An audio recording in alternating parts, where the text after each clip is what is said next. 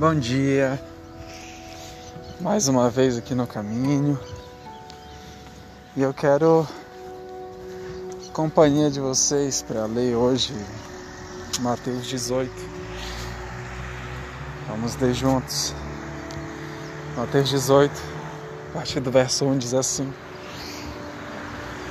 Naquela ocasião, os discípulos vieram a Jesus e perguntaram: Afinal, quem é o maior no reino dos céus? Então Jesus chamou uma criança pequena e a colocou no meio deles. Em seguida, disse: Eu lhes digo a verdade. A menos que vocês se convertam e se tornem como crianças, jamais entrarão no reino dos céus. Quem se tornar humilde como essa criança é o maior dos, no reino dos céus. E quem recebe uma criança como esta, em meu nome, recebe a mim. Mas, se alguém fizer cair em pecado um destes pequeninos que em mim confiam, teria sido melhor ter amarrado uma pedra, uma grande pedra de moinho ao pescoço e, se e ser afogado nas profundezas do mar. Quanto sofrimento haverá no mundo por causa das tentações para o pecado. Ainda que elas sejam inevitáveis, aquele que provoca terá sofrimento ainda maior. Portanto, se a sua mão, se a sua mão ou seu pé o faz pecar, corte-o e jogue-o fora.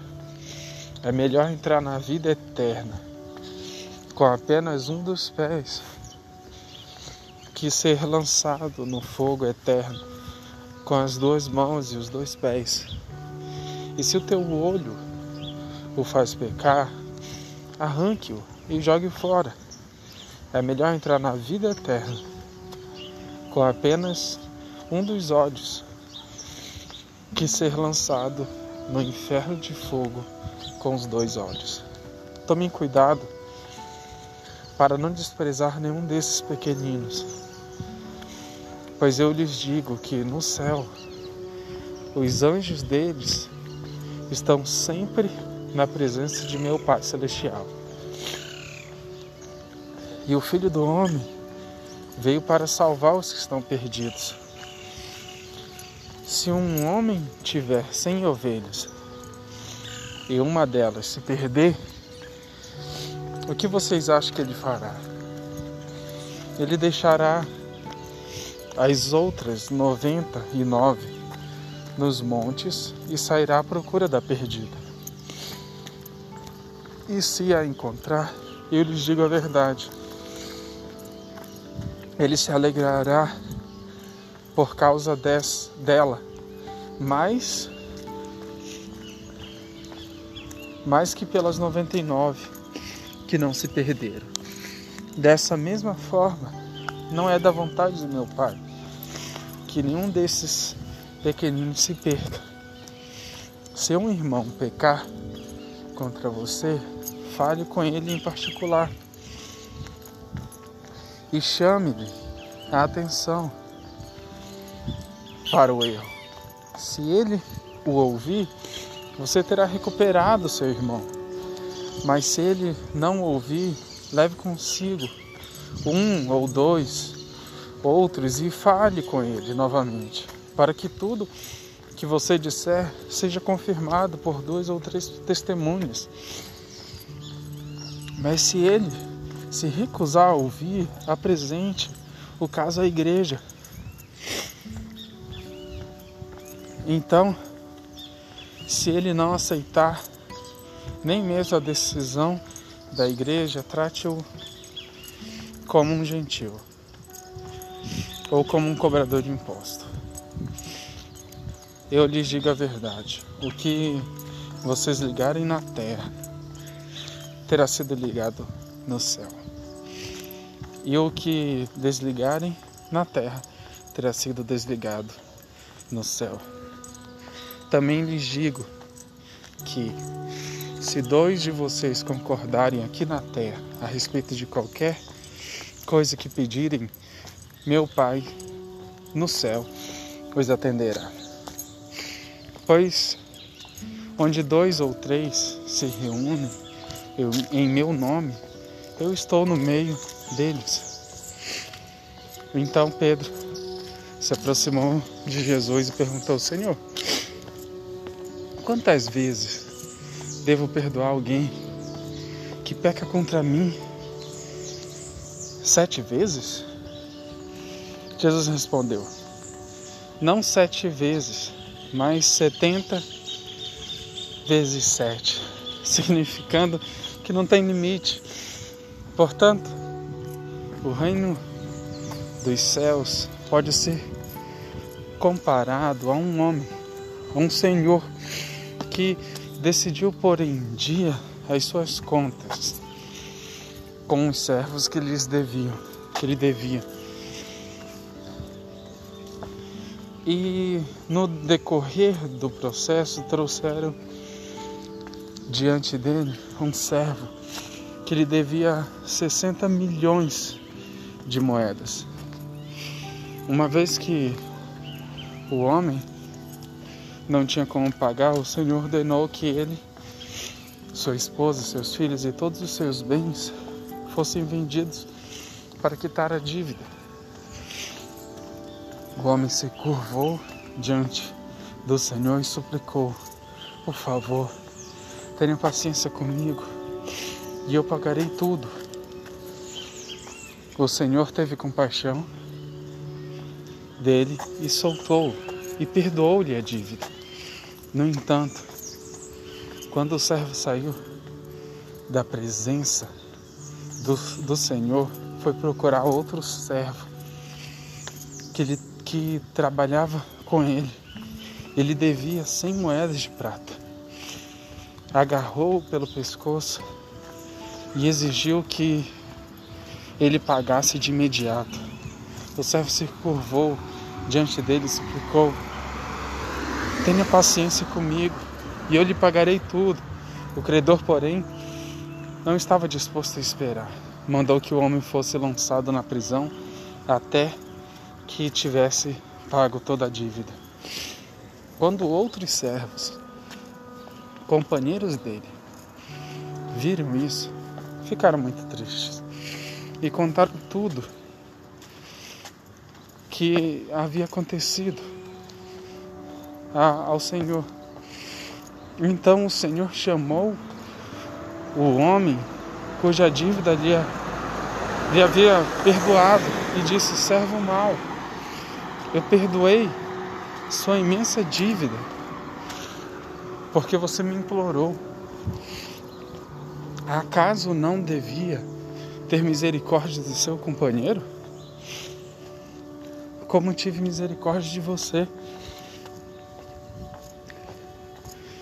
E irado, o Senhor mandou o homem à prisão para ser torturado até que lhe pagasse toda a dívida. Assim também meu Pai Celestial fará com vocês, caso se recusem a perdoar de coração os seus irmãos. Esse texto esse texto é rico de muita, muitas coisas. De muitas coisas. Mas como já está muito longo,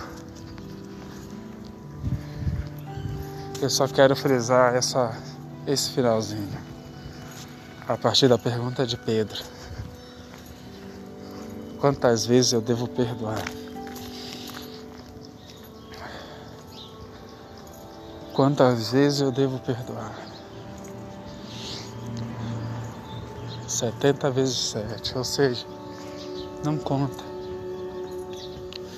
Não conta quantas vezes. Quando Jesus fala sobre chamar o irmão para conversar e depois chamar a igreja, né? Chamar dois ou três e depois chamar a igreja. Ele já não tá, não é uma questão de você perdoar, não é chamar os dois irmãos, dois, três irmãos para concordando contigo, é, fazer o outro se arrepender. E, e, no meio do processo você de, derramar ali suas mágoas. Na verdade, esse processo não é para você perdoar. Esse processo é para ele se converter.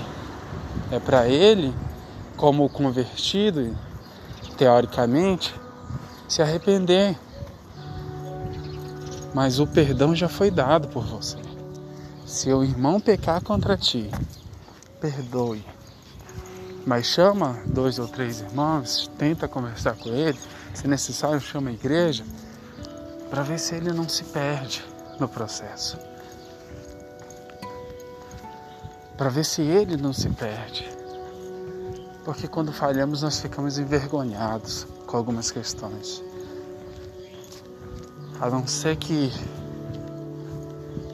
que a pessoa já tenha se entregado a toda aquela ira, a todo o erro, como já que eu caí, eu vou chutar o balde, eu vou, né, deixar para lá. Não, tenta trazer eles de volta, mas não porque você não perdoa, você já perdoou. É o que Jesus está falando. Não abandona o cara por falta de perdão da sua parte. Esteja livre para perdoar. É isso que ele está falando. E não se importe com a quantidade de vezes que você terá que perdoar. E quando ele fala trate como gentios, é trate como alguém que, que já não segue os teus princípios, que já não está de acordo com a palavra. Quando ele recusou voltar atrás, já trate como alguém que não se converteu. É isso. E como alguém que não se converteu, não é tratar mal. É tratar como qualquer um que não entendeu esse evangelho. Então não não cobre dele arrependimento. Não fale com ele sobre, nossa, você tem que se arrepender, porque na Bíblia diz. Não. O nosso Jesus diz, não, ele, ele não entendeu nada. Talvez ele nem converteu. É isso que Jesus está falando. Se ele não quer, apesar de todos os esforços, voltar atrás significa que ele nunca fez parte do nosso meio. Então, que ele ainda possa converter, que ele possa converter. Amém? Ficou muito longo. Obrigado pela companhia nessa leitura. Fica com, com Deus, esteja com Deus e que esse barulho te abençoe.